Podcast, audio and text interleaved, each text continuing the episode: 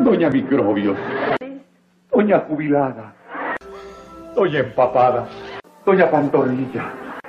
Doña Cachetada. Doña Enjabonada. Doña Vicky. Doña Mazacota.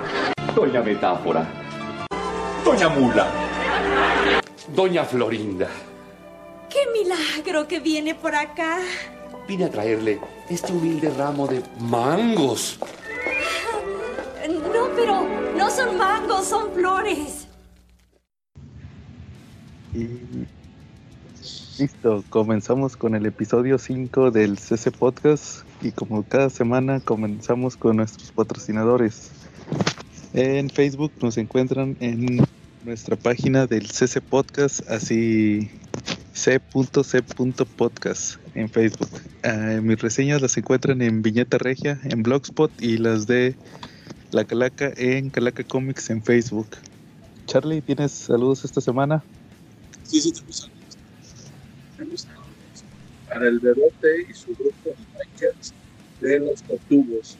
Ellos son los bikers colectivos aquí de Cuernavaca que pues, practican todo tipo de ruta extrema y además hacen labores altruistas. Entonces, hablé y también para José Luis Arismendi. Uh -huh. Charlie, como que se escucha raro, hace el cambio a banda.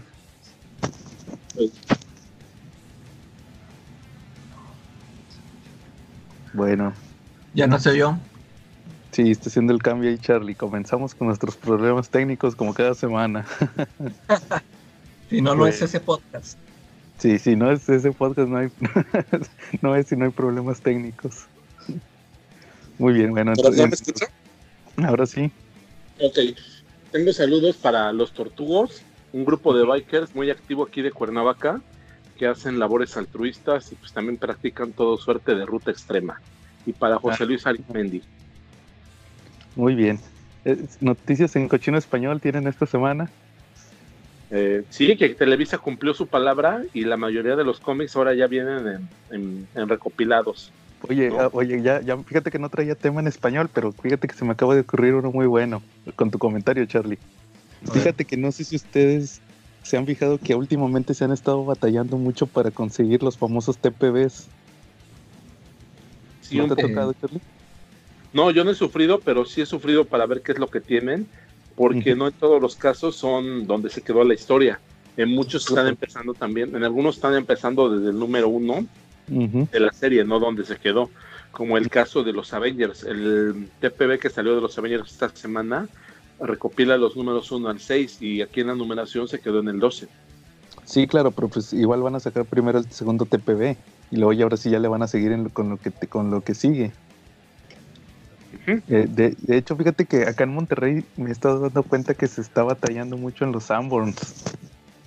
De hecho, por ejemplo, yo quería comprar esta semana el TPB de Justice League Dark y no lo no lo conseguí, no lo encontré en el Sanborns, no lo encontré ni con mi proveedor que en una tienda de revistas. Nada más les llegó eh, lo- los pocos que venden sueltos.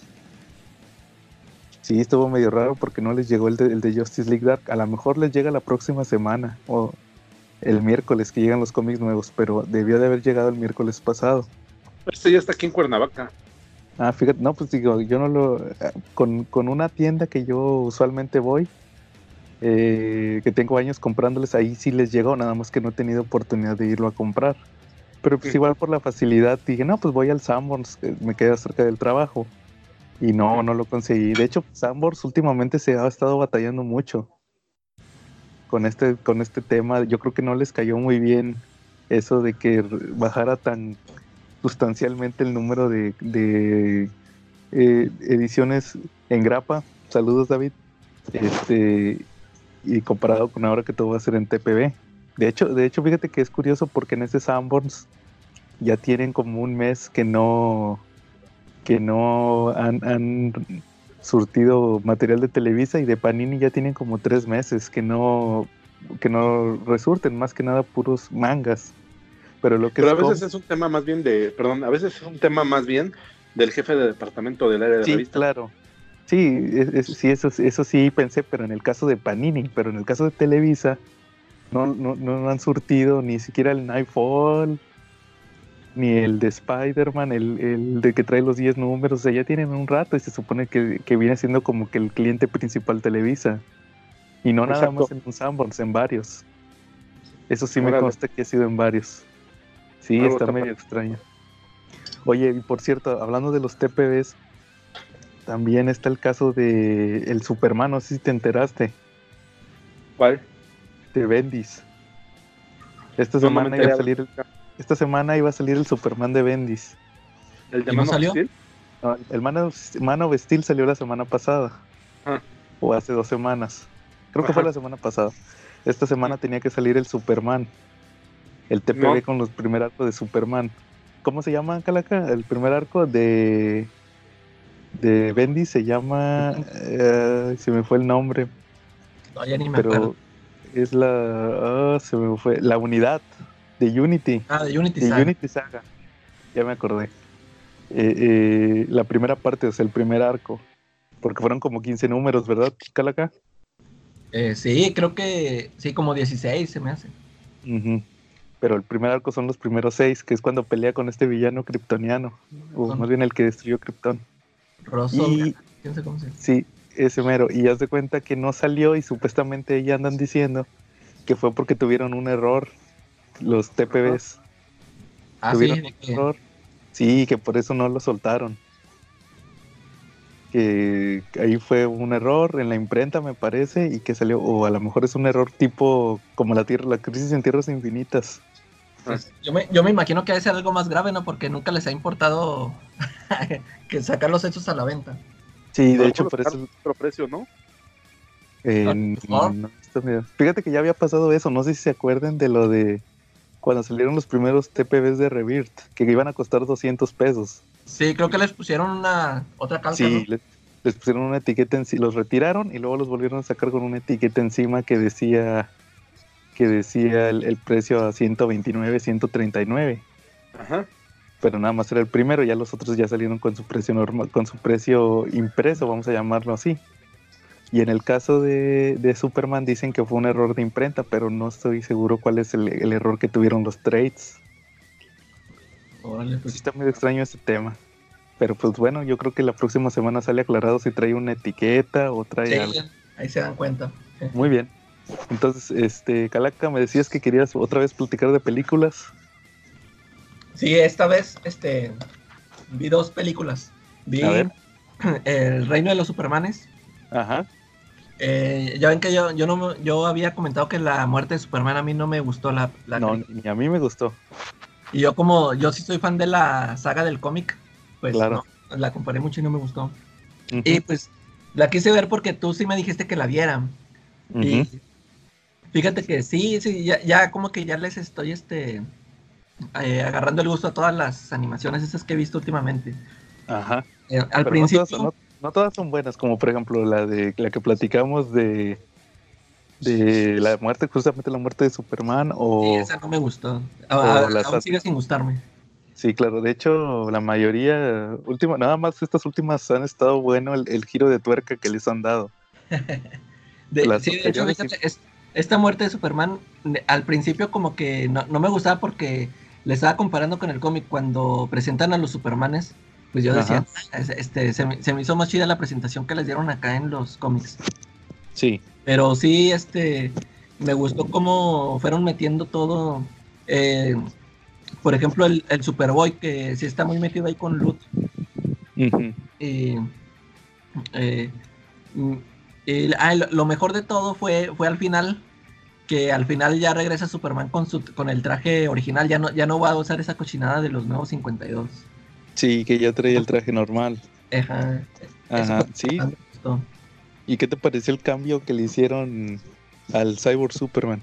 Sí, fí- fíjate que sí me gustó eso. eh, lo, que al principio ta- también este me quejé fue de que mm, eh, este es Darkseid, meten a Darkseid en lugar de Mongul, pero eh, nunca se nunca se llega a enfrentar con Superman. Yo, yo pensé que se iban a dar ahí, pero ya, ya después me acordé que en el cómic creo que Superman tampoco se, se agarra con Mongul, ¿verdad? Es nada más con Green Lantern.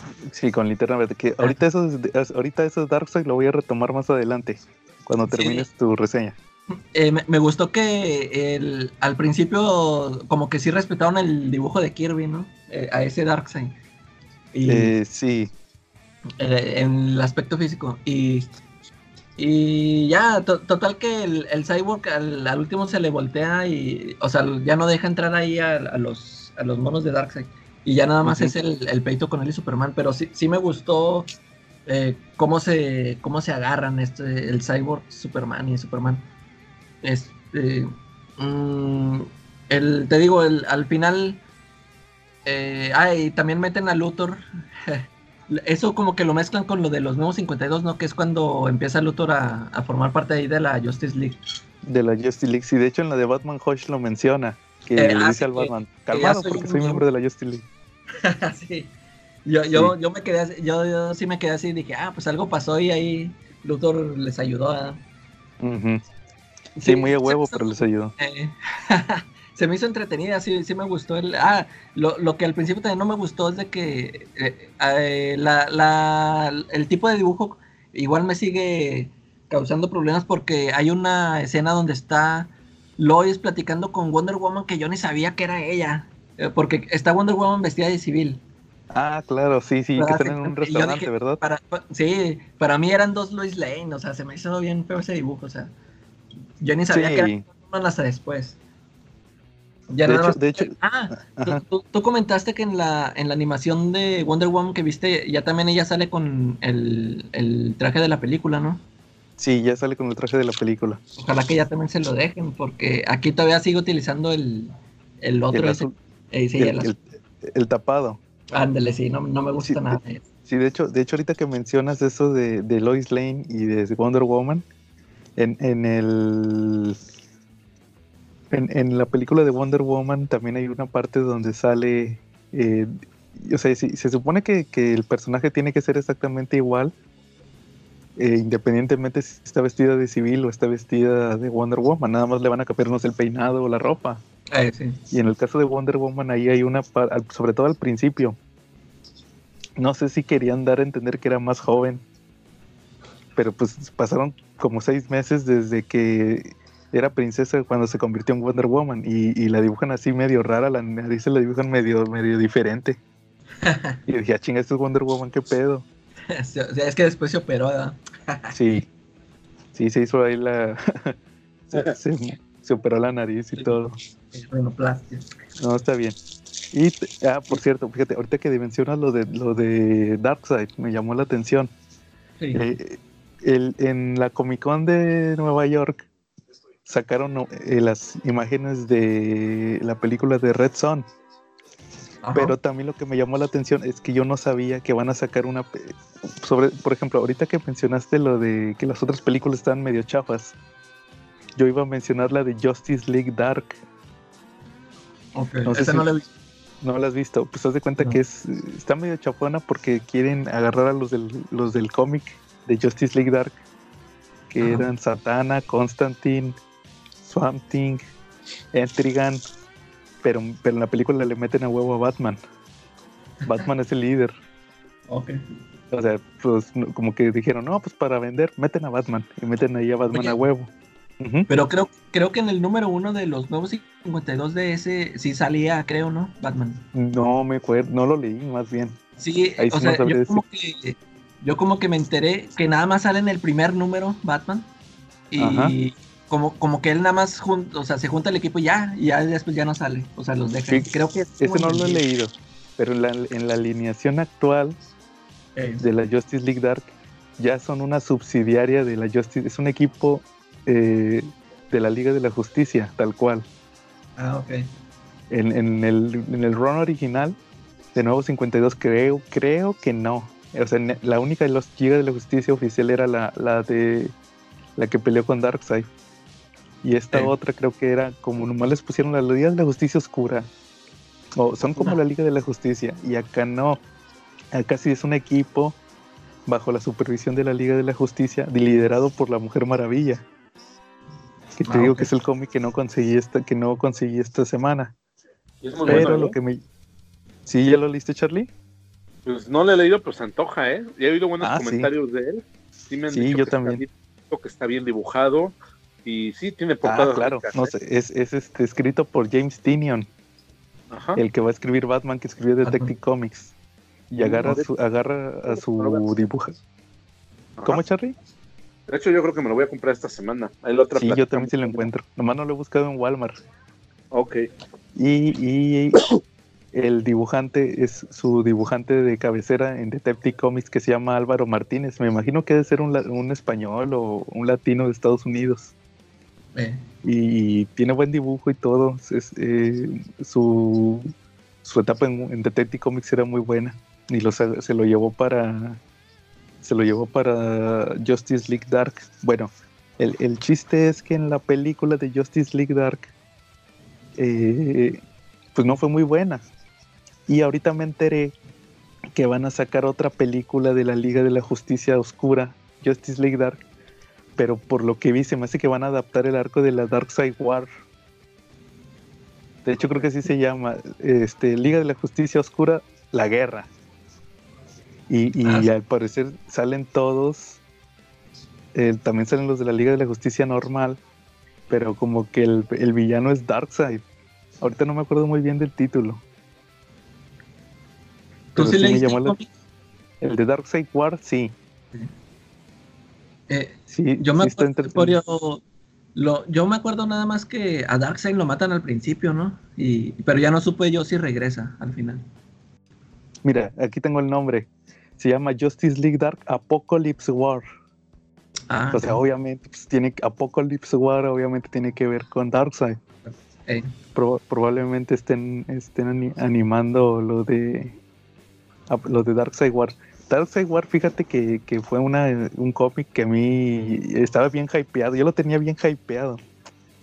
sí. Por lo mismo de que te- desde Forever Evil te estaban ahí diciendo lo del, lo del antimonitor y que el antimonitor iba a venir a pelear con Darkseid. Eh, sí, sí. Y se me hacía bien épico. Y al final, pues la historia sí, al, al principio matan a Darkseid. ¿Verdad? Eso Y es lo que se me hizo a mí que me sacó de onda que, ay, si luego, luego lo matan, se, se llama la guerra de Darkseid y ya lo mataron en el segundo capítulo. Sí, y luego que que este cada, cada, cada miembro de la Liga de la Justicia se vuelve un dios. Ándale, sí, eso no me, como que eso no me gustó. Que a este, a- a- por ejemplo, a Flash se le mete el Black Racer, que Eh, es de que es de los nuevos dioses. Y, y, por ejemplo, lo que me llamó la atención ahí que, por ejemplo, cómo resucitan a- el, el plan de la hija de Darkseid estaba bien hypeado. O más bien, el personaje de la hija de Darkseid, de que no, que Darkseid tiene una hija que es mitad amazona. eh, Se llama Grail, el Guireal. eh, sí. Y, y- y luego al final resulta que, que era puro pedo, que se había aliado con Darkseid, porque en realidad ella andaba buscando al hijo, al hijo de a- a Alexander Luthor, Alexander Luthor Jr. de los nuevos 52, que es el hijo de, de Alexander Luthor de Tierra 3, que aquí es, es Massage, o sea, Shazam al revés. Ah, sí, sí. Y estaba y había tenido un hijo con la con Superwoman del sindicato del crimen que venía siendo Luisa Lane. O sea, por eso digo, es Alexander Luthor Jr., Eh, el de la crisis. Por acá era un niño y luego el niño no sé cómo le hace para absorber la, la alma de Darkseid y, les absorbe los poderes de dioses a toda la Liga de la Justicia y va, sale otra vez Baby Darkseid. Se me hizo una jalada. Se me hizo una jalada eso. Y luego ya no dijeron nada hasta creo, creo que en el título de Wonder Woman ya volvió a ser Darkseid. Algo así supe. Pero no, ya no lo leí. Pero ya ese, ese bebé no es el mismo que se vuelve a salir un bebé en. ¿Dónde sale? ¿En metal o.? El metal, sí, era el bebé ¿Es el Darkseid. Sí, es ese. Que ni te explican cómo se lo robó Batman. Eh, nada más ya Ya lo traía ahí. Sí, ya después vuelve a salir otra vez, pero en el título de Wonder Woman, donde pelea Wonder Woman con, con la hija de Darkseid. Ok. Y, y al final sale que Darkseid como que absorbe los poderes de todos los dioses griegos. Y se vuelve, se vuelve ya otra vez Darkseid adulto. Y, Sí. y ya no supe qué más pasó con Darkseid. No lo leía yo el de Wonder Woman. Muy bien. Entonces, eh, nada más, eh, ¿ibas a mencionar la Liga del Reino de los Supermanes u otra película? No, también vi la de Killing Joke. Ah, Killing Joke, ok. Ajá. Y, fíjate que no me molestó en nada al principio que me dijiste. ya es que le inventan ahí una historia. Sí, bueno, bueno, no, no, no está malo. pero. Y no, bueno, es que a mí no me molestó por estar viendo ahí a, a Bárbara Gordon, ¿no? Creo que sí, ¿no? Está muy bien. Yo me acuerdo que cuando vi cuando se echó a Batman ahí sí me quedé con la boca abierta. Sí, o sea, no lo sentí fuera de personaje ni nada. Dije, no, cualquiera, cualquiera le hubiera entrado ahí. Sí, pero ella es la que quería. Eh, de hecho, en los cómics, Bárbara sí estaba enamorada de Bruce, ¿no? En los, de, en los de, bueno, en la continuidad de Bruce Team. Ah, nada más en la, en la serie animada. En la serie animada de, de. En la de Batman Beyond, en la de Batman del futuro. Eh. Se menciona que. Que ella sí tuvo. Cuando se fue este Dick Grayson, ella se acercó mucho a Bruce. Y te dan a entender ahí que tuvieron algo. Y luego hay una película animada que es la de Batwoman. Pero no Batwoman, la, la de los cómics. ¿Es de Bárbara? Otra vez. Ah, no, es, no es, no es, no es la Batwoman, la pelirroja lesbiana, es otra. ¿Es, otra? Es, un, es, una que inventan para la, para la continuidad de Bruce Team. Ah, ok. Y, y hazte cuenta que ahí te presentan eso, que, que según Bárbara se fue a la, a la universidad.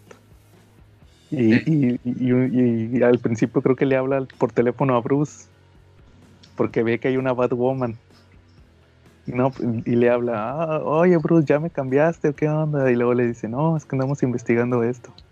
Y luego ya le dice, ah, no, pues la neta necesitas, necesitamos conocer más personas. Ahí le dice ya. O sea, ahí como que referenciar ya oficialmente en el presente que sí anduvieron. Eh. Y ya, todo lo que menciona. Salud, Charlie. Gracias, perdón. Y decías entonces que no te molestó la... No, no, no me molestó. Es que sí, bueno, sí se me hizo así entretenidilla las aventuras ahí de, de Bárbara. Y, te digo, me gustó mucho ver ahí a la monilla esa ahí en sus aventuras. Claro. Eh, yo casi no he leído muchos, muchos cómics de ella, pero sí, sí se me hizo entretenido y, y se me hizo bien para... Tenían que llenar, ¿verdad? Por la, la historia es muy cortita esa de Killing Joe. Así es. sí, está bien trasladada. Yo hace, hace mucho que no he leído, he vuelto a leer el cómic de, Killing Joke, pero pues sí, sí, sí me pareció bien, sí, sí estuvo bien trasladada ahí. Claro, de hecho, fíjate, fíjate que yo tengo eh, dos, dos, pues no son molestias, pero puntos con esa película. Un, no sé si te fijaste, la canción que canta el guasón Ah, a ver, eso, eso te iba a preguntar porque te digo que hace mucho que no lo leo y en el cómic sí canta. Hay una Sí, cuando, eh. cuando a Gordon lo, lo, en el, lo pasé en el carrusel. Eh.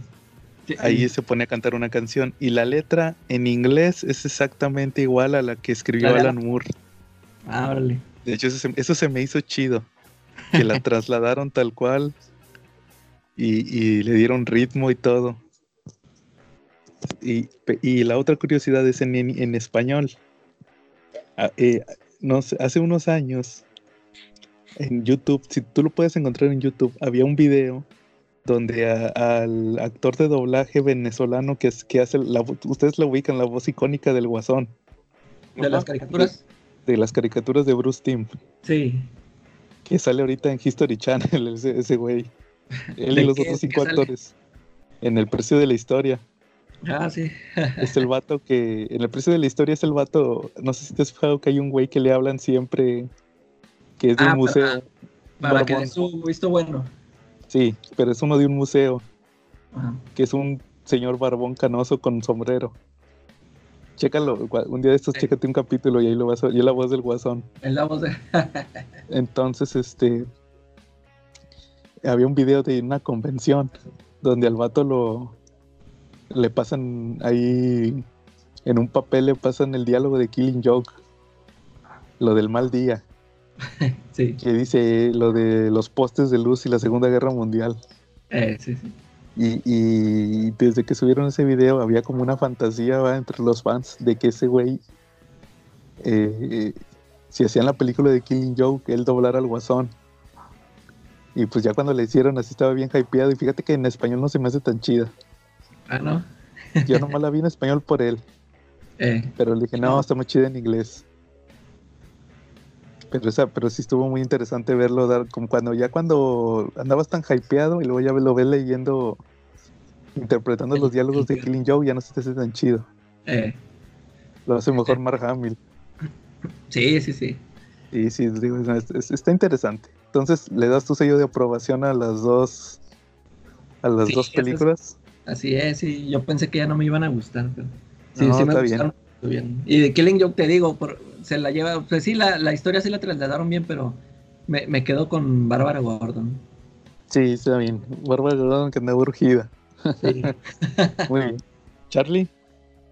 Pues mira, yo esta semana estuve releyendo Ajá. este, una serie de Superman que se llama Pánico en el Cielo. A ver, ¿De qué sí me interesa. ¿Sí la han oído? Yo nada más sé de ella, pero nunca la leí. No, ni yo tampoco. ¿De qué se Está trata, Charlie? ¿eh? Ah, A pues mira. Tenemos un cliché dentro de las historias de invasión extraterrestres. Siempre vienen los extraterrestres, invaden la Tierra, destruyen ciudades y es cuando los héroes se organizan y atacan a los extraterrestres y los expulsan del planeta. ¿Estás de acuerdo? Claro. Esta serie es totalmente diferente. En esta serie, eh, Superman se da cuenta que viene, que viene Mogul, precisamente el mismo del reino de los Supermanes, viene hacia la Tierra en su, en su nave, en el War World. En el-. Y resulta que, que pues Superman, antes de permitir que hagan un, un asalto que destruya todo el mundo, o que por lo menos destruya muchas ciudades, organiza un ejército de superhéroes y se va al espacio a detenerlos. Es, es, es buenísima la historia, la verdad. Eh, vale muchísimo la pena. Es una historia noventera, fue publicada en varios números. Eh, creo que fueron siete, siete, siete números distintos los que, los que lo comprenden y las portadas son realmente épicas. En ellas vas viendo cómo, cómo va preparando su ejército. Este, en algún punto del camino hasta ves cómo, cómo de repente hasta, hasta salen los héroes hechos de esqueleto. Tiene también una portada de estas típicas que tanto nos gustan de héroes en esqueleto. ¿Sale? Ok, ¿y de qué año es, Charlie? ¿De los noventas dices? Sí, es de los noventas. Es después de de, los- la muerte de Superman. Es antes de la muerte de Superman. Ah, antes de la muerte de Superman. Entonces debe Sí. ser del 90. De hecho, es la continuación de la historia de Superman Gladiador que le reseñé la semana pasada. Sí, claro, porque fue cuando, cuando ya ahí conoció a Mugur en esa historia. Mongul. Y de ahí vino, de ahí vino esa historia, ¿sale? En esa historia pues, Ok. salieron Brainiac y Máxima. Brainiac era uno de los enemigos máximos de, de- de- de Superman en esa época, y él es el que controla el War World en ese momento. Muy bien. Este, Y Máxima que era la Máxima que era la reina extraterrestre que quería a Superman como, como rey, ¿verdad? Sí, exactamente, lo quería como consorte para, pues de ahí reproducirse y crear una progenie que dominara el universo. Claro. O sea, esas eran sus motivaciones de ellos. Eh, en la historia es interesante, salen bastantes superhéroes, sale Batman, eh, se crean dos equipos, se crea un equipo que va al espacio, en donde va Superman, van los linternas verdes, va Shazam, eh, se, se van también los nuevos dioses, van también los, este, los hombres de metal, está Super Chica, está la gente Libertad con ellos, y Buster Gold y el Doctor Destino. Y del lado de la Tierra, pues se queda Batman, eh, se queda Batman con su batifamilia a defender la Tierra con Aquaman. ¿Eh? Puro Aquaman. Sí, Aquaman nunca se lo llevan al espacio, ¿no? Claro. Sí, Y quería. sí, exactamente. Es una historia altamente recomendable. Yo creo que voy a poner al ratito que subas el video, pues algunas Claro. imágenes sobre los dibujos.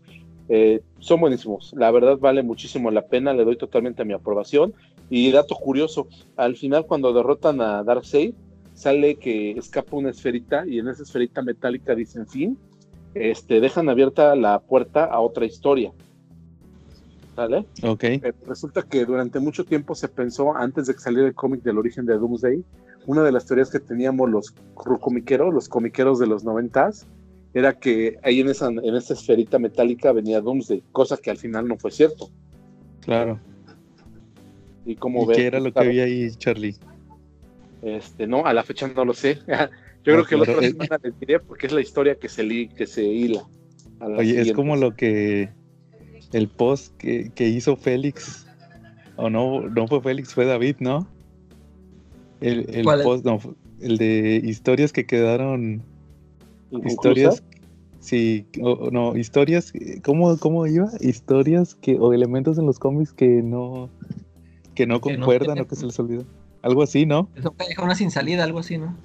Sí, por ejemplo, eso, que ya nunca dijeron que fue esa esferita. Sí, de hecho, Oh. de hecho, hasta donde yo sé, no se sabe qué salió en esa esferita. Lo voy a investigar yo creo que en el post de la otra semana les digo.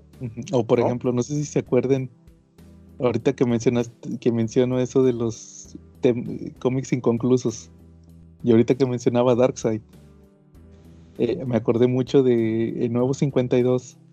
Primero te decían que, que Darkseid nada más atacó una vez la Tierra, la primera vez, Sí. la, de- la vez que se reunió la Liga de la Justicia, y luego ya en los cómics se la viven diciendo otras cosas, por ejemplo, a veces hacen canon. eh, Final Ah, Final Crisis. Crisis. Y, sí. pues, sí, y en otras veces no. Y en otras veces, este, o por ejemplo, la continuidad de linterna verde. O así, o sea, son cosas que, que no concuerdan. Por eso la continuidad de, de DC es todo un tema. Sí, es que Fíjate nunca se pusieron de acuerdo. Claro. Sí tiene algo muy curioso, ¿eh? Su forma de Ajá. trabajo de ellos es que organizan juntas anuales, este, que van los dibujantes, los entintadores, el- los editores, el editor en jefe y los escritores, y desarrollan un mapa de carreteras para lo que viene el personaje cada año. Por ejemplo, Claro. cuando fue la muerte de Superman, así diseñaron desde un año antes, ya sabían que Superman iba a morir. Y diseñaron todo el plan, todo el plan de historias que los llevan hasta ese punto culminante. Y así lo hacen, o sea, cada año ellos deciden qué es lo que va a pasar y pero es y es la y es lo curioso que al final del día se les acaba barriendo algo, ¿no? De, de hecho, no nada más lo hace DC. Ya también, perdón, Marvel también lo hace. Hace, hace unos años, como unos dos o tres años, me acuerdo mucho un comentario que hacía Ramos, que estaba bien emocionado porque por primera vez lo invitaron a la junta anual. De los, es así, sí, hace como unos dos años creo. Era cuando le tocó estar en X-Men. Ujú. Ahí estuvo. Muy bien. Muy bien, muy buena recomendación, eso ya, eso ya lo, eso lo dejaron de hacer en, en Nuevo 52, ¿no? Es, es Eh, la queja no sé. que yo siempre tuve de que pues sí, o sea, nu- nunca se vio un, un orden, porque por ejemplo, ya ves esta nota que salió esta semana que están diciendo por ahí que, que van a, a, a poner a los a, a Superman y a Batman que los van a cambiar por este Por versiones más jóvenes. personajes. Claro. Sí. Este, eh, ya ves que se, eh, el- ahí el Chunga empezó a decir de que opinen, a ver qué, qué les parece. Y yo la verdad, yo ni dije Chunga. nada porque, ah, saludos. Yo ni dije nada porque, pues, si, o sea, si lo hacen, va a durar, eh, no sé, un rato y luego va a volver toda la normalidad. O, Es, es como, Sí. como lo de, como, sí, o sea, fue lo- de hecho eso fue lo que yo puse. O, Es como- o si lo hacen, pues espero que lo hagan bien, pero sí, o sea, esta, cuando, cuando lo hicieron Nuevo 52, cuando, cuando lo anunciaron, yo me acuerdo que yo pensaba que, que iba a ser algo como el después de Crisis en las Tierras Infinitas. Ya ves que después Claro. de eso, eh, sí, sí cambiaron lo- eh, los personajes, los, los revitalizaron. Este, todo, así como presentaron otra vez a Superman, a Batman, a la Mujer Maravilla. Claro. Y, y yo estaba esperando algo así, pero eh, eh, se ve la que, que no se pusieron de acuerdo, porque por ejemplo, veías el Superman de Grant Morrison, la onda que traía, y luego veías tú, estaba otro título de uno, creo que era de George Pérez. Y Sí, era el no, Superman. no tenía nada que ver, o sea, ahí Pero se es ve que que, no era- se pusieron de acuerdo. Sí, claro. Pero es que ahí te decían, bueno, en ese caso te justificaban supuestamente que porque el de George Pérez pasa, era el año uno. Digo, perdón, el de Ah, Grant sí. Morrison. Y, y sí, esto ya era después. Sí, ese era ya era el presente. Es que eso manejaban mucho, el presente y el, el presente y, y el inicio. Y Pero, luego ejemplo- también Ajá. Sí, el problema fue de que eso que decías tú, de que se supone que a Batman y a Green Lantern no les movieron mucho. O sea, se supone que sí estaban más jóvenes, pero eh, ahí metían de que no, pero es que sí pasó, sí pasó lo de Final Crisis, sí pasó Nightfall, o sea, no, no, no tenía coherencia de que se supone que eh, lo- eh, Batman tenía operando, no sé, como 10 años apenas. Y, pero en ese lapso ya había pasado lo de Nightfall, lo de ya tenía un hijo, ya, o sea, ya habían pasado un chorro de cosas que tú decías, no, eso no puede, no pudo haber pasado en tan poco Ah, por tiempo. ejemplo, mira, uno bien fácil. Que te decían que Batman tenía cinco años operando y ya había tenido cinco Robins. Ya, ya, sí, sí, o sea, no, no, no concordaba, ¿no? Sí, y que, por ejemplo, Damian, Y ya Lo tenía como cambiaron. 10 años o no sé cuántos. sí, pero ahí que fue porque tuvo crecimiento acelerado. Acelerado. Y algo así le pusieron que lo era niño de probeta. Sí, Claro. Sí, siento que no, no lo, no se pusieron bien de acuerdo. Yo digo que por eso no funcionó.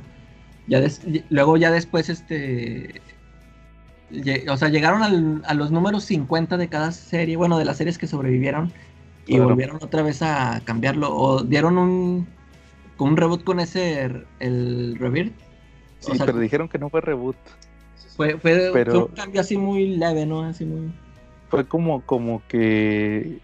Es que fue un reboot y dijeron que no fue reboot. que no fue- Pero lo que hicieron fue como que meterle elementos, elementos conocidos o mover a los personajes a un status quo más parecido como eran antes de Rebirth.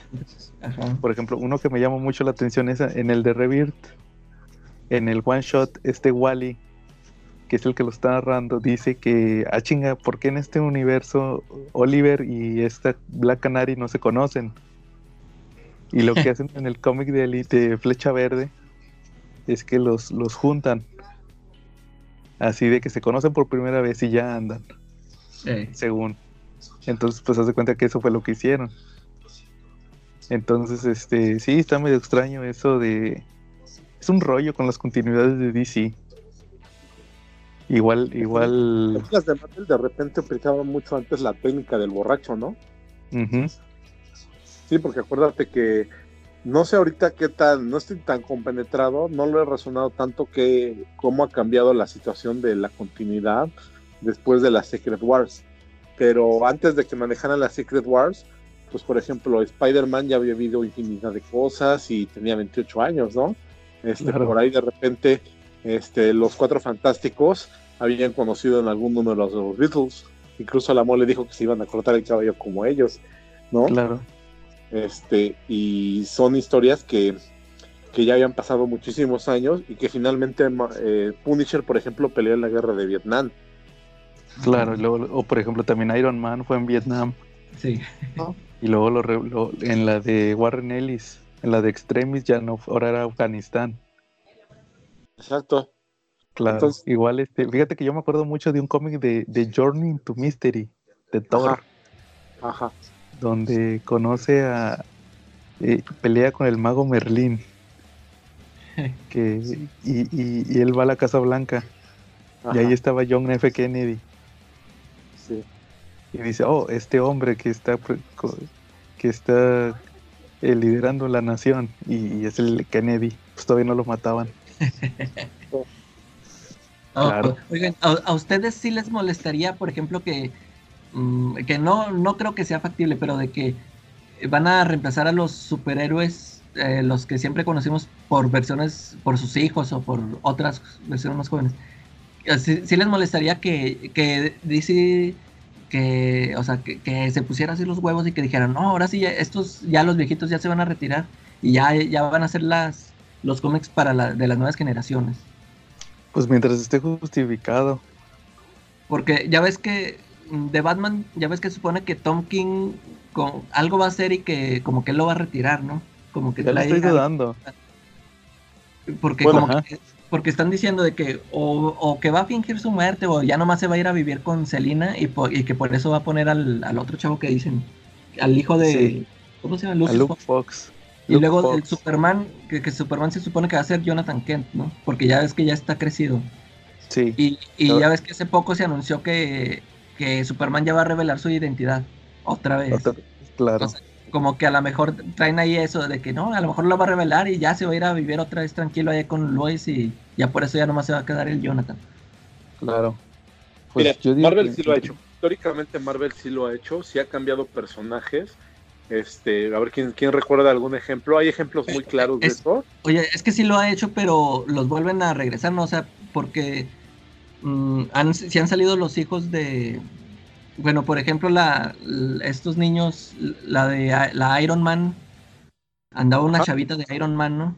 Y luego, Sí, ah, pues pero- hace poco que salió esta serie de Marvel Generations, que salían todos las nuevas versiones que el, que el Hulk de, ¿cómo se llama? Amadeus Cho y la hija de Wolverine y la hija de Hawkeye. y- o sea, ahí están, pero los, los grandes todavía o regresan o ahí siguen todavía alrededor. O sea, no, no, no lo hacen ya de ya para siempre. Ellos, ellos han tenido una solución un poco tramposa en cuanto a eso hecho, pero sí lo han manejado y ha sido un cambio muy estable. Incluso mucha gente no ha protestado. Y te- me viene a la memoria el recuerdo de Thor. Thor, primero, la identidad secreta de Thor era Donald Blake. ¿no? Así es. Después de eso cambió a Eric Masterson. Yo no recuerdo que nadie se quejara de eso. Pero antes de, an- an- antes de Eric Masterson era Sigurd Jansson, Exactamente. que era, era nomás Thor, pero con lentes. Que en ese número sale Clark Kent. Ajá. ¿Te acuerdas Exacto, de ese número? de. De- Este- es, el, es el primer número de, de Thor hecho por. Bueno, no, no es el primer número, es el primer arco de Walter Simonson. Que Ah. Thor le pasa el hechizo de Mjolnir, el de que lo convierte en Donald Blake, se lo pasa a, a Beta Ray Bill. Ujú. Más bien, o- perdón, Odín se lo pasó. Le dice, tú ya no lo necesitas, hijo. Y, y va con Nick Fury. Ajá. Y Nick Fury le dice, no, pues te vamos a hacer otra identidad. Oye, pero luego, ¿cómo le voy a hacer con mi apariencia? No, chavo, ponte unos lentes. Y luego dice, eso no funciona. Y de repente se pega con, le pega en el hombro, choca, choca con un reportero ahí. Y dice, oh, discúlpame. Y era Clark Kent. Ese es un buen dato de trivia. Sí, un buen cameo, ¿no? Sí. Y te digo, Entonces- después fue este, Eric Masterson, y así sin problemas, ¿no? Digo, Claro. digo y ellos Sí. lo han manejado, y fue la mejor. Fue, yo creo que fue un, es el ejemplo claro de que sí se puede hacer un cambio de identidad y un cambio de historias totalmente, y que puede durar años, porque cualquiera de esos arcos duró años, ¿no? El de Donald Blake duró años, el de Eric Masterson duró años, ¿no? El de Jane Foster duró años. Efectivamente. Entonces ahí está la prueba de que sí se puede hacer un cambio de identidad total del personaje sin, sin que los fans protesten, ¿no? Yo Pero, nunca por vi a ejemplo, nadie pero- protestando por Thor. Pero, pero eh, también, pero no hay, pero siempre regresa al, al original.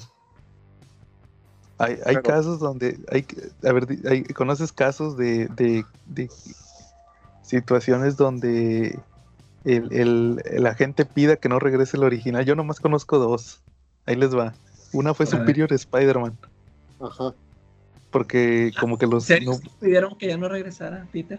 que sí, porque ese, ese ron, el ron después de, de Superior Spider-Man, que fue el donde estuvo lo de Spider-Verse. O sea, quitando. Spider-Verse, los otros números estaban bien aburridos. Y to- Ajá. me acuerdo que tocó muchas veces escuchar, no, hombre, que ya regrese mejor Superior Spider-Man.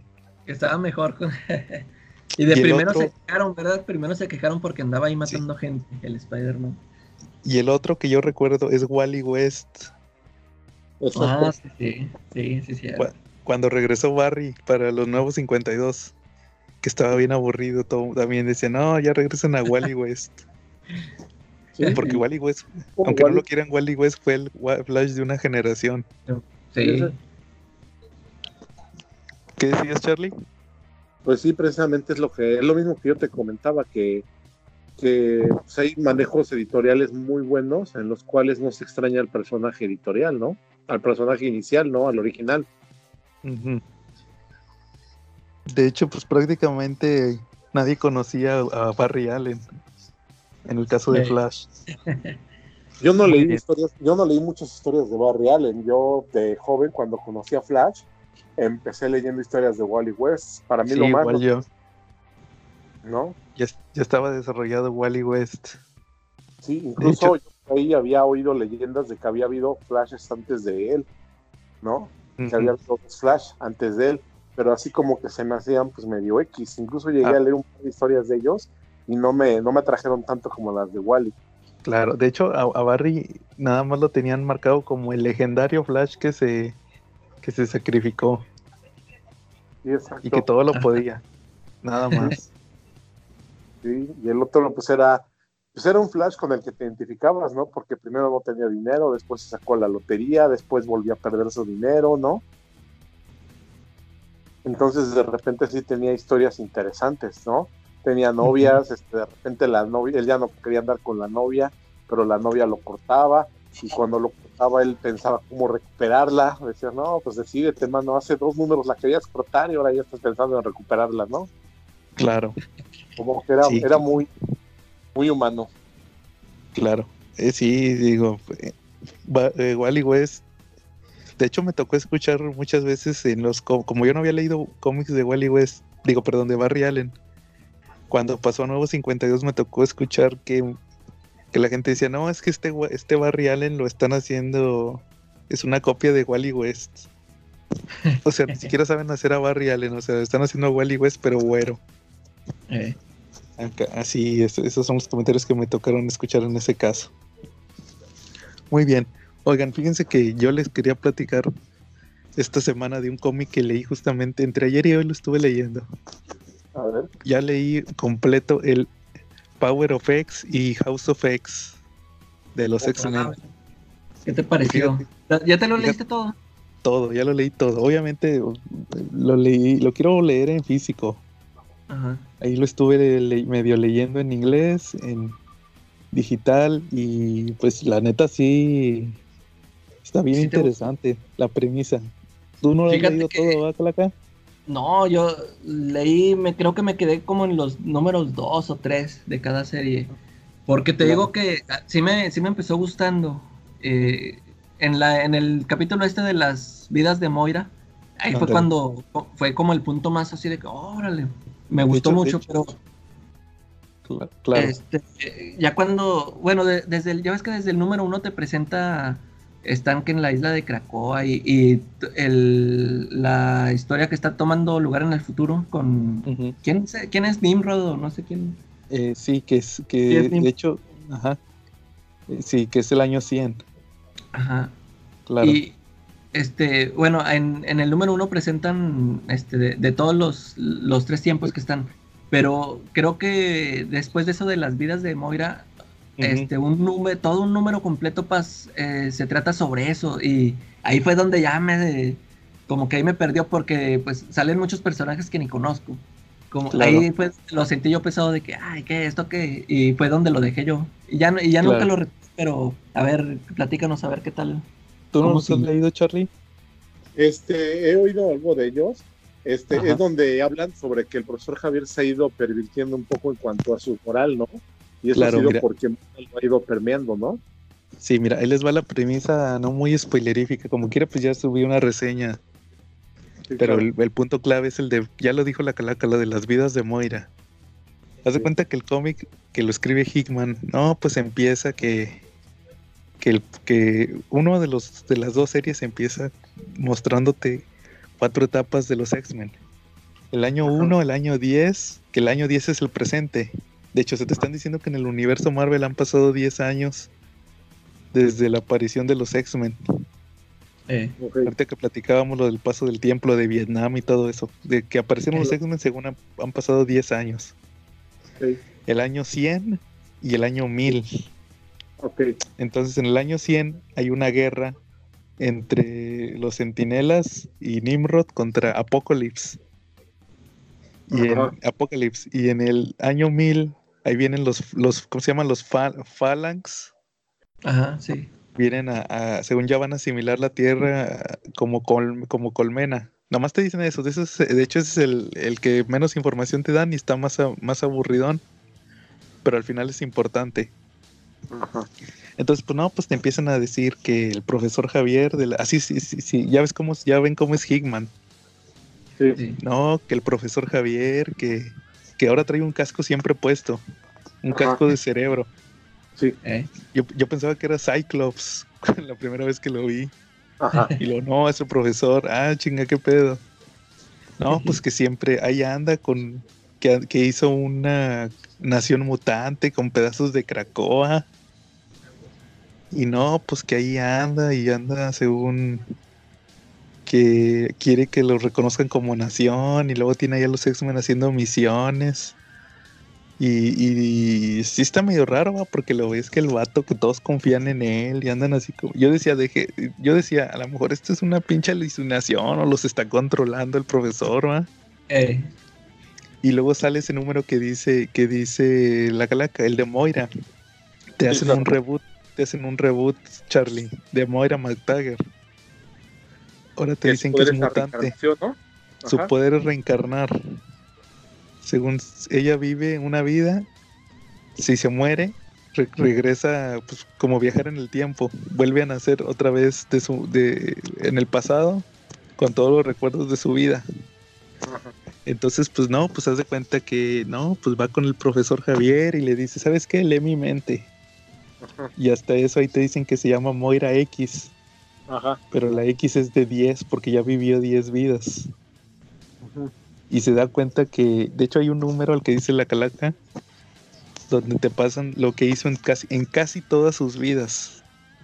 En unas, en unas, en casi todas fue, fue científica y en otras, en unas creó la cura mutante y la mató a la hermandad, la mató esta Destiny. Y y ahí luego, se dan en- cuenta, ¿verdad? Que tiene, que tiene vidas. sí, ahí, ahí es donde se entera ella, es la segunda vida, ahí se entera ella que, que tiene poderes. Y luego, no, pues este, luego hay otras vidas donde se va con Javier y hace el sueño de Javier así, y pelón, jaja, pelón. y este, y, y lo matan los centinelas. Y luego hay otra donde, ¿sabes qué? Hay que ponernos punks. Y lo y igual. Y luego hay, ya- hay otra vida donde se va, en vez de Javier, va a buscar a Magneto. Eh, E igual se lo chingan. Ya de plano hay una donde mata, mata a Bolivar Trask y a todos los que tengan que ver con. Tipo Sarah Connor, se pone a matar a todos los Eh. creadores de los centinelas. Pero igual falla. Y ya en la otra vida se va con Apocalypse y falla. Entonces el plan, el plan clave es que va con Javier. Dice, ¿sabes qué? Ya me fastidié. Léeme la mente. Y, y- y él ve las 10 vidas de ella. Ajá. Y, y ya te dicen que según que es el- la vida actual, que hace el plan de la nación mutante. Ajá. Igual este pone a los X-Men a, a evitar todas las amenazas. Todas las amenazas de. De las que vivió. Todas las posibles amenazas que vivió Moira. Ya las, ya las está tratando de, de evitar. Y igual este crea un consejo, un gobierno, ahí anda Apocalypse, Magneto, este Sebastian Shaw, todos esos villanos ahí andan. Ajá. Personas son- y todos los dice el vato dice todos los mutantes son bienvenidos, pero si están aquí en mi país tienen que acatar las reglas. De hecho, este no sé si quieran que les spoile. Yo, yo preguntaba porque fíjate que yo leí el último número y ahí sale este Banshee y la hija de Banshee. Y, y pregunté, ah, chinga, ¿por qué está Banshee? ¿Cómo revivió? Y nadie me supo decir. No sé si quieren que les spoile cómo reviven. A ver, yo ni me acuerdo por qué estaban muertos. A ver. Banshee, se- Banshee, se, la- Banshee se murió para la creo que para la cura mutante, ¿no? De lo de Legacy, Igual con Colossus. igual que Colossus, Eh, creo. Creo que sí se murió. La hija sí se murió, creo que infectada. Ok. Bueno, pues haz de cuenta que te dicen, hay, hay un número bien chingón donde Javier manda a los X-Men a, a que detengan a, a un Master Mold que están creando en el sol. Ya ven que a Hickman le encanta hacer sus estructuras espaciales al- en el sol, ¿va? Siempre hace eso. Y haz de cuenta que están construyendo un Master Mold en el sol. Ahí se, hay una, orbitando el sol está un satélite. Y haz de cuenta que manda todos los, manda sus X-Men principales a Cyclops, Jean Grey, Wolverine, Nightcrawler, Arcángel. Y todos se mueren para cumplir la misión. Haz cuenta que se mueren todos. eh, Ajá. Entonces luego te dicen que en el, en el plan de Moira, una de las primeras cosas que fueron a hacer fueron a ver a, a- fue a ver a Mr. Sinister. Para que, que porque tú eres el, el mayor experto en, en muestras de ADN. Entonces ocupo que me ayudes porque voy a empezar a recolectar muestras de ADN de todos los mutantes. Y luego también fue a buscar a Forge para que le hiciera un, para que le hiciera un, un cerebro. Todo esto que les estoy platicando es el año 1, según. Porque como Ajá. Moira regresó en el tiempo, reencarnó, Ajá. le dijo qué modificaciones tenía que hacer. Y, y Forge le hace un cerebro que aparte de cuando rastrea un mutante, hace un- un- una copia de su patrón cerebral. Entonces pues se mueren los X-Men, ¿va? Y dices, ah, chinga, pues se murieron los X-Men. Y luego lo que pasa es que eh, haz de cuenta que usan usa los mutantes de Bendis. ¿Se Ajá. acuerdan del mutante, el, el Gold Balls? El que sacaba pelotas de su cuerpo. Ajá. Lo usó Bendis, lo creó Bendis. A- Aquí resulta que no son pelotas, son como embriones. Ajá. Entonces, este, usa a Proteus. Proteus, le- Proteus y otro mutante les dan vida a los huevos, a esos embriones. Ajá. Entonces lo que hacen es que le inyectan el ADN del mutante que se murió, le inyectan el ADN. Órale. Y luego usa otro mutante, usa otro mutante de, de Bendis, que es la chica que tenía poderes del tiempo, no sé si se acuerden de ella. Esta sí es una que detenía el tiempo. Sí. Y ella hace que los, de tiempo, ¿no? sí, las de las burbujas de tiempo. Ajá. y, y hace que ella que ella le adelante los hace los hace envejecer que se desarrollen los embriones. Ajá. Y luego y luego usa a Hope.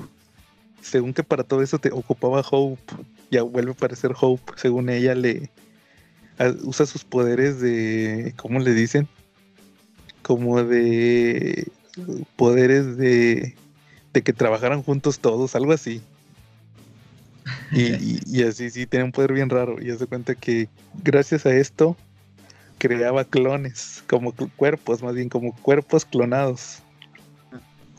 Y, y luego, hasta, de hecho, por ahí sale Polaris. Y Polaris le pregunta a Magneto, oye, pero pues, ¿cómo los va a revivir si, si estos son cuerpos vacíos sin mente? Y luego ya le dice Magneto, ah, no, pues es que lo que pasa es que Charles tiene, tiene en el nuevo cerebro, tiene de la copia de la última copia de, de- del, del de la mente de los X-Men los que murieron y lo que hace es que le, con sus poderes de telepatía les pasa a la mente la- el respaldo que está guardado en el cerebro se los se los pasa a los a los clones y ahí Ah. reviven ya entonces ahí dicen que, que cualquier Entonces estamos mutante ya viendo puras copias de los X-Men.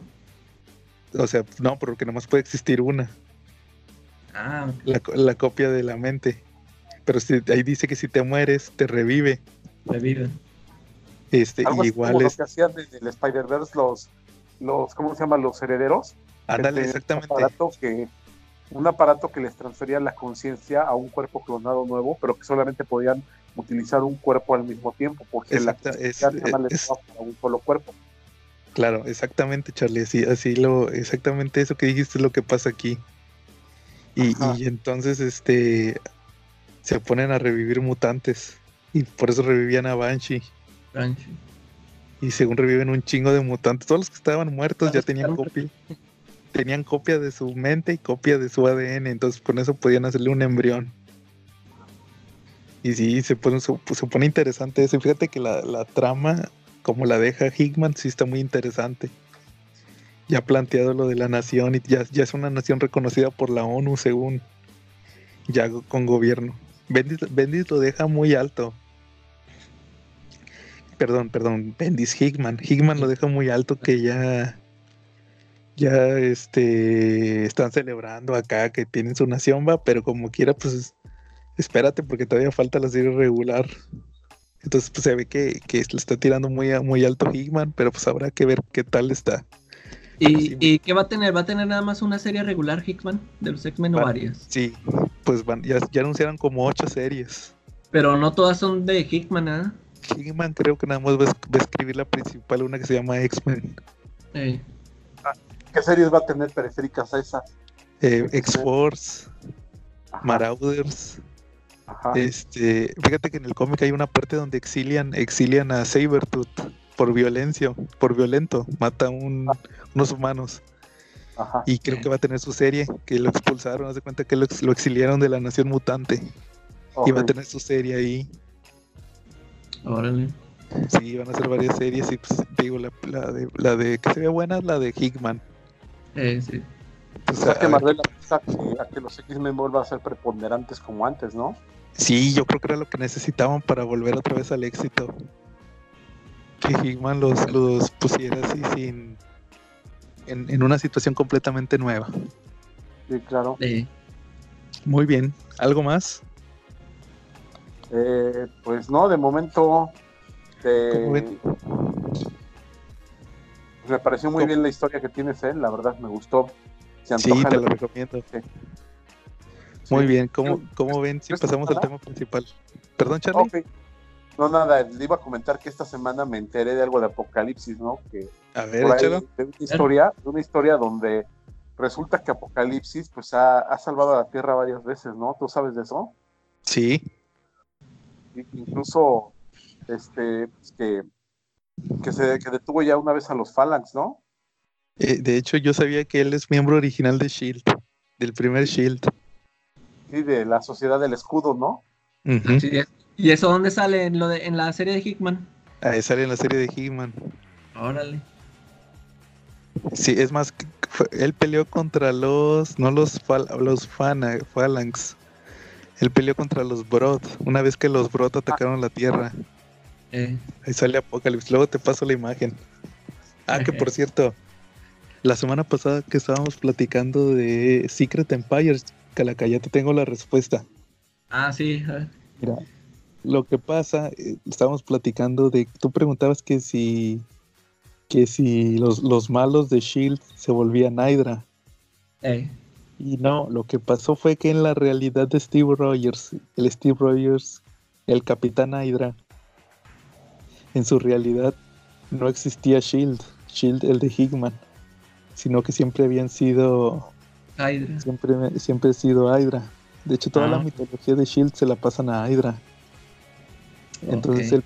él, él- él, eh, en el Secret Empire, por eso aparecen Isaac Newton y, y Nostradamus, porque era el equivalente de- del Shield, pero eran eh, Hydra. Por eso, Oh. por eso salen ahí, no que fueran malos, sino que ahí siempre habían sido Hydra. No existía Shield. De hecho, hay, hay un, hay un número de Capitán América, el de Steve Rogers, cuando pasan cuando está en la academia de Hydra. Y ahí hay un maestro que hace una pregunta de, eh, de algo que pasó en la historia de Shield. Sí. Que, que- ¿Qué dijo el emperador fulano cuando se encontró con el con el celestial? Y el que contesta la, la frase es Steve Rogers. Y eso pasó en el cómic de Shield. Ah, ok. Entonces ahí te dicen, te dicen, te dan a entender que en realidad acá en este universo el- eh, los herederos de Shield es Hydra. Hydra es eh, la organización de esta de donde estaba Rogers. Así es. Muy bien.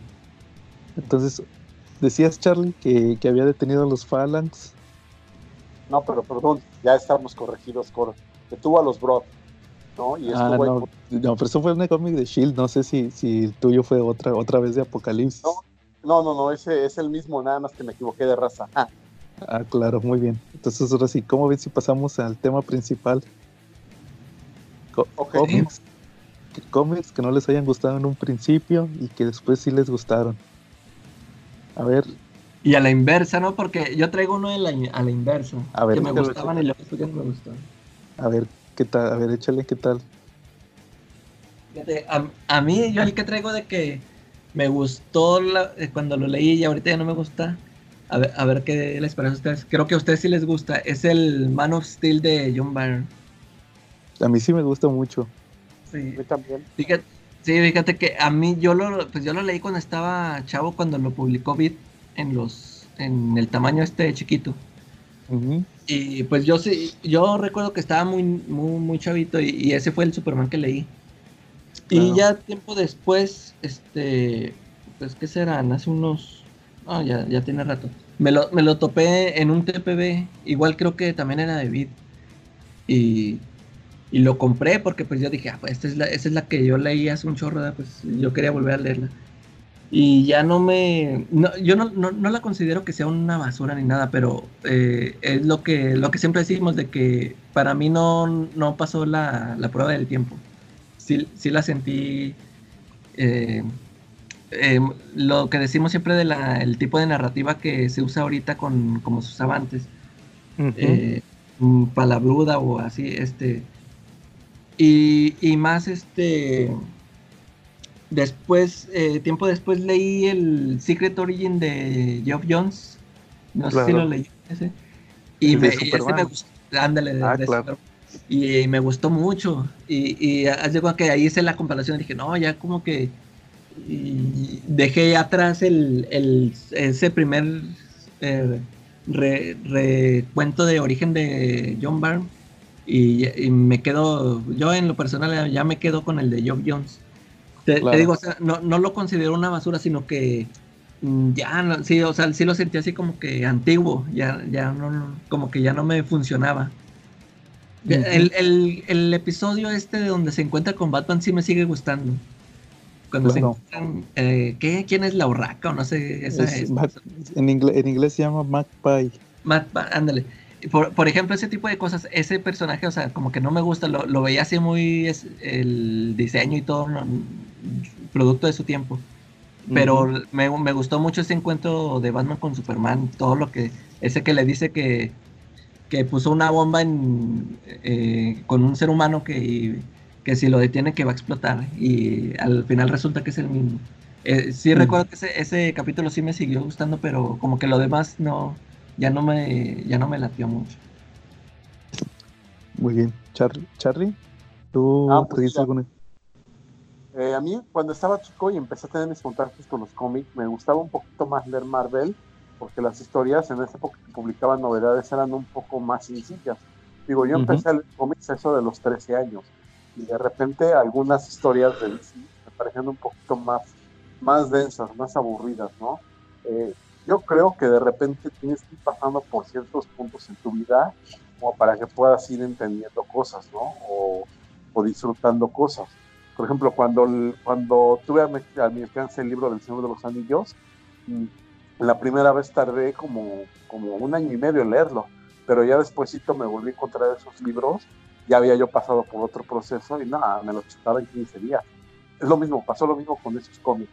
Eh, no me gustaban mucho, los sentí un poquito densos. Estoy hablando de la serie Superman y Batman de Editorial Beat de los 80, ¿no? De lo primero que publicaron y ya despuésito, pues me encantaron, ¿eh? De verdad, ahora hasta me arrepiento de no haberlos comprado todos.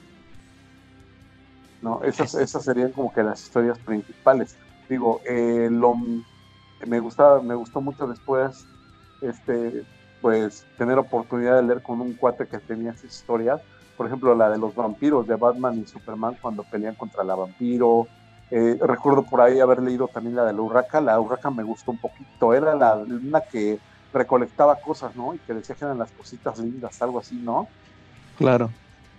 Sí, Magpie. efectivamente.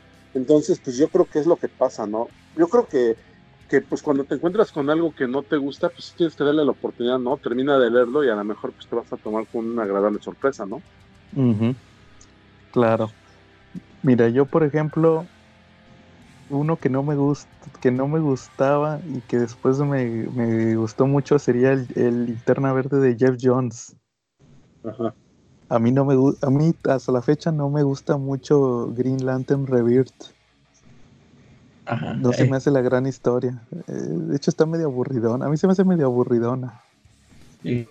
Pero todo el mundo, no, que es la super historia donde regresa. Porque regresaba. Sí, donde regresa Hal Jordan. Sí, a mí no, pues la verdad. Sí, no, pero luego cuando pasa lo de Sinestro, o sea, la misma serie que te lleva a Sinestro Cold War, ese sí es un super cómic, que es súper chingón. Y de hecho. Entonces sí, a mí, en mi caso. se supone que lo, grande iba a ser Black Knight, pero está mejor el Sinestro Corps, ¿verdad? Sí, por mucho.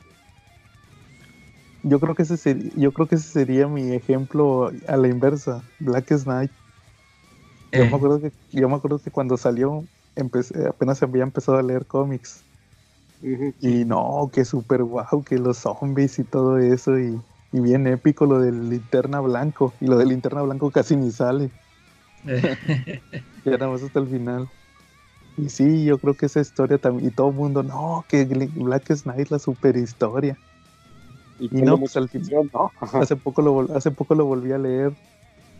El TPB que tengo, igual hace poco salió en español, Ajá. en hardcover. Y, y no, pues no, ahí dije, como que no estaba tan chida la historia. Está mejor la. de- Y Sinestro Core War me llegó después de esa releída de Black Knight.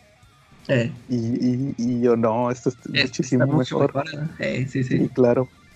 Sí, Fíjate No, que de, es- de Black Knight yo recuerdo que, bueno, yo había comprado el Absolute que había sacado Televisa. Viene, viene la serie principal y vienen los tie-ins de la serie de Green Lantern, ¿no? E- ese yo creo que ese es uno de los mejores, más bien eh, de las decisiones más acertadas, pero el detalle es que están, están, no están en orden. No están en orden. ¿eh? Mal, ¿no? Sí, Y yo- pero yo me acuerdo que, ah, o sea, me gustó más la historia del Black Hand, se llamaba. sí, se me hizo más chida la historia, todo el, desarrollo que le dieron a la historia esa principal. Yo recuerdo que disfruté más esos números. sí, de que, de hecho ese salía en un secret, ese, él fue el villano principal del Secret Origin de Linterna Verde. Eh, Ahí pasaron su ah, primera sí. película. Sí, ese Black lo- En Black Knight es cuando, cuando va y mata a su familia, ¿no? Sí, ándale. Ah, eso está chingón. ese, ese- ese- ese me gustó mucho. Pero, Muy bien. pero sabes que yo creo que te gustó más la de Siniestro porque tenía un mejor desarrollo de personajes. Aparte, los Exactamente. linternas amarillos que presentaron, la verdad, molaban, estaban buenísimos, ¿no? Tenías que tenía la linterna amarilla que se, que se robaba a los hijos de los linternas verdes. O sea, esa era, esa era Sí. una cosa de miedo, ¿no? Claro. Y los generales, sobre todo los generales de los generales de Sinestro. Yo me acuerdo que me quedé con la boca abierta cuando vi que eran el antimonitor, Sí, Gigante. puro pescado. Cyborg Superman. Este, ¿quién más era? Este, Superman Prime. Ah, Superman, Superboy Prime. Dije, ay, güey, aquí sí está pesado. Y de hecho, Que el otro día que, los que- amarillos que tenían estaban poderosos. El- Sí. La bacteria, el virus, ¿no? sí, y la ciudadela que se que la hicieron tamaño tamaño mogo. No, Me acuerdo, le decía el otro día a la calaca que me acuerdo mucho de los números que eran anteriores a, a Sinestro Cold War. Metían Ajá. de backup unas historias en, en Linterna Verde que se llamaban Historias del Sinestro Cold War. Y ahí te pasaban Ah, la sí. biografía de, de todos los Sinestro Core. Y ahí te mostraban ahí que eran bien gachos y todo. Y no sé, se me hizo chingoncísimo. Sí. Esos me falta de leer. Sí, eso sí te lo recomiendo. Porque No, los, esa fíjate vela que está buenísima, ¿eh? Los primeros números de, de Linterna Verde sí están medio flojones. Son buenos, pero flojones. Y eso era lo que le. Eso. eh, todo lo previo a, a Sinestro Core War era lo bueno. Eh, Muy bien. ¿Algún otro ejemplo que quieran Ok. mencionar? O ahí le No, cortamos. sí, yo, yo no me, yo por más que este, quise recordar, no pude pensar en uno que no me gustara y ahorita sí ya no, ya me gusta, no Claro. pude recordar. No, yo creo que esta, esta vez tuvimos muy buenos temas. Igual el tema principal lo sacamos nomás por, ahora sí que nomás por tener uno. Muy bien. Nada más por no hablar de Joker, porque todo el mundo está hablando de ella. Sí, no, hay, hay que ser únicos y detergentes como nuestro amigo Félix. Saludos, Félix. Saludos. No, y el otro, ¿cómo se llama? El Feliz, Feliz, quién sabe qué. Ese también es único Félix ya se casó. Es todo un don ahora. ¿No? Claro. Sí, muy bien. Entonces yo creo que aquí- hasta aquí le dejamos en esta ocasión. No, pero si, si hablamos de Joker, calaca hablamos de Killing Joke. Ah, Sí. Muy... No, así que entonces no somos únicos y detergentes. Muy bien, entonces este, si no hay nada más que mencionar, nos, entonces nos quedamos y nos vemos en la próxima. Estuvimos Joe. Carlos. Y la calaca. Oye, que por cierto, creo que ni nos presentamos, ¿verdad? No, Eh, pero igual ya no no. es que ya nos Pero conocen Ya nos conocen, ya somos famosos. y ni, ni, ni- ni mandamos saludar a Comentemos Comics. Ah, Muy es bien. cierto. Y ni, a, ni a nuestro ni a nuestro seguidor favorito, ¿cómo se llama Juan Carlos qué? Ah, oigan, que por si, ah, ese, ese chisme está bueno. Vi a Juan Carlos eh, ayer en la feria del libro de, de aquí Oye. de Monterrey. ¿Lo saludaste? No, yo iba pasando. Estaba ocupado con un chavo ahí. Le digo, eh, le estaba diciendo a David que creo que ni te deja, ni, ni deja ver a la gente eh, ver los libros a gusto. Eh, Juan Carlos, si nos estás escuchando, deja que la gente vea los libros a gusto. No nos deja ojearlos. No, o sea, se- te acercas al stand y se te queda mirando. No, pues no, del Vas a no es el amor, ¿no? Sí, o sea, de que dices, ¿este qué quiere o algo? Que nos manden los cómics y aquí sacamos las reseñas, ¿no? Y sacamos video pues, para que su público se enamore de sus cómics, ¿no? Y los Ya dijo que, ya dijo que no hay descuentos. No, Ni pues, regalos, mucho menos regalos. sí, Oye, claro, antes, de que, antes de que nos vayamos, este, quiero hacer un comentario. Es A que ver, por ahí échale. tenemos una persona que también nos escucha, es de mi trabajo también, se llama Santiago Coahuilas, Y él estuvo preguntándome hoy mucho sobre Predador, sobre el depredador. Está muy interesado en todo eso. ¿Podemos hacer un programa con temas de depredador para la ¿Cómo otra ves, si semana? la, como ves si la próxima semana hablamos de Depredador? Sí, de los cómics de depredador, hay varios de esos, ¿no? Yo tengo los dos de Televisa. Igual podemos hablar de Alien contra Depredador y pues, dar más que nada datos generales. Batman contra Depredador también. Hablar de depredador en general, ¿cómo ves? Muy bien. ¿Les Sí, me parece perfecto. El señor Coahuilas. Muy bien, Charlie. Buen tema que escogiste para la próxima semana. Perfecto, entonces Y para queda y. Y, pa- y para y de una vez para el 28, Ajá. 27, acuérdense que es nuestro tema de Halloween, entonces vamos a hablar de cómics de terror. Ah, Nos da ok. mucha carnita. Para que ese día compren sus velas y estén a, a la luz, con la luz de la vela solamente, oyendo. Así es, Y se bien. presenten disfrazados. claro. Sí. Yo creo que hasta para dos, para los siguientes, el siguiente podemos hablar del depredador, que sería por ahí del 20, y luego el del 27 y el primer programa de noviembre, podríamos hacer dos programas de terror, porque hay mucho de terror, ¿eh? Ah, Con- claro. muchísimo de terror. Yo creo Muy que no- bien. no acabamos. Sí, así es, muy bien. Y hay que venir disfrazados de Joker, como a todos lados. Van a ver que es el disfraz, el mejor, el disfraz que más van a sacar en, en fiestas de Halloween, el Joker. Sí. Muy bien, entonces ahora sí, estuvimos Joe Carlos.